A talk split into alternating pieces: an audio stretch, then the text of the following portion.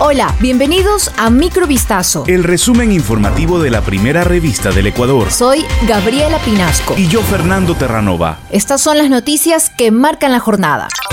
13 de enero de 2022.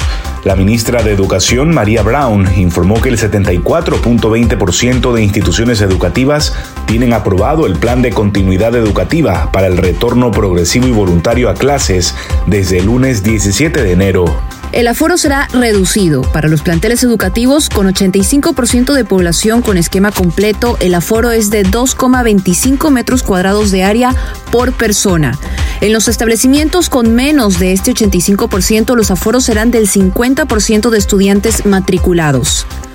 En los centros de atención infantil, el aforo será del 50% de la capacidad física. La ministra también indicó que el cronograma de retorno a clases se mantiene y será el 7 de febrero para inicio del segundo quimestre de Sierra Amazonía, mientras que para Costa Galápagos será el 6 de mayo con el inicio del nuevo año lectivo 2022-2023. El Ministerio de Salud Pública informó el miércoles de 10.346 nuevos casos de contagio de COVID-19 para un acumulado de 588.781 positivos durante la pandemia, tras actualizar su estadística con la incorporación de subregistros que no habían sido incluidos hace un año. Por esa razón, el registro sobre la cifra de muertos confirmados con la COVID-19 ascendió a 23.830, a los que se suman 10.332 fallecidos probables con la enfermedad para un total de 34.162 defunciones en el marco de la pandemia. La provincia de Pichincha acumula la mayor cantidad de contagios con 211.514 positivos,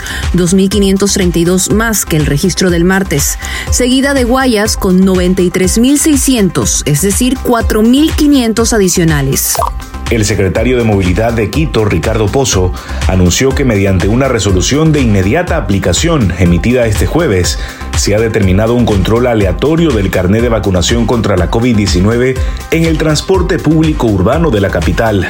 El carné o certificado de inmunización será obligatorio en estaciones de transferencia, microregionales y paradas intermedias del sistema Metrobús y unidades de transporte de la unidad comercial, escolar e institucional. En cuanto a las medidas de bioseguridad, el funcionario señaló que al interior de las unidades de transporte público, las ventanas deben permanecer abiertas y si éstas no se pueden abrir, tendrá que hacerse la ventilación mediante las escotillas, según las condiciones climáticas. La precaria situación en las cárceles, la inseguridad y las restricciones de derechos o limitada protección a mujeres, niños y refugiados en Ecuador preocupa a la ONG Human Rights Watch, que reveló varias situaciones atentatorias a los derechos humanos en el país en su informe de 2021. En dicho informe mencionan las pobres condiciones carcelarias y la violencia, el uso indiscriminado de la fuerza por los organismos de seguridad, las restricciones al acceso a la salud reproductiva de mujeres y niñas y la limitada protección de los derechos de niños y refugiados siguen siendo graves preocupaciones. Este informe pone foco en la situación de las prisiones en el país, caracterizada por unas pobres condiciones, violencia, salud inadecuada y problemas de larga duración.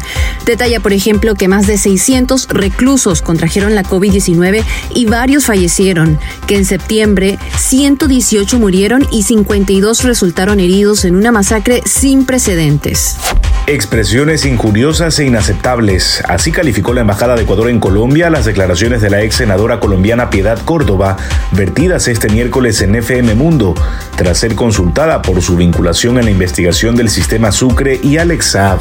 En la entrevista, Córdoba se mostró visiblemente molesta e insultó al asambleísta Fernando Villavicencio, quien junto a una comitiva de asambleístas viajó a Colombia para entregar al presidente Iván Duque un informe en el que se denuncia que el supuesto testaferro de Nicolás Usó una empresa pantalla para entrar a Ecuador en una operación que buscaba acceder a los dólares de la reserva del país.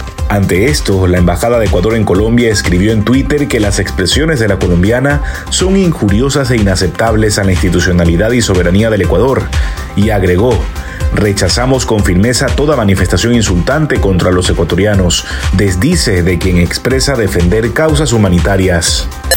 Esto fue Microvistazo. El resumen informativo de la primera revista del Ecuador. Volvemos mañana con más. Sigan pendientes a vistazo.com y a nuestras redes sociales.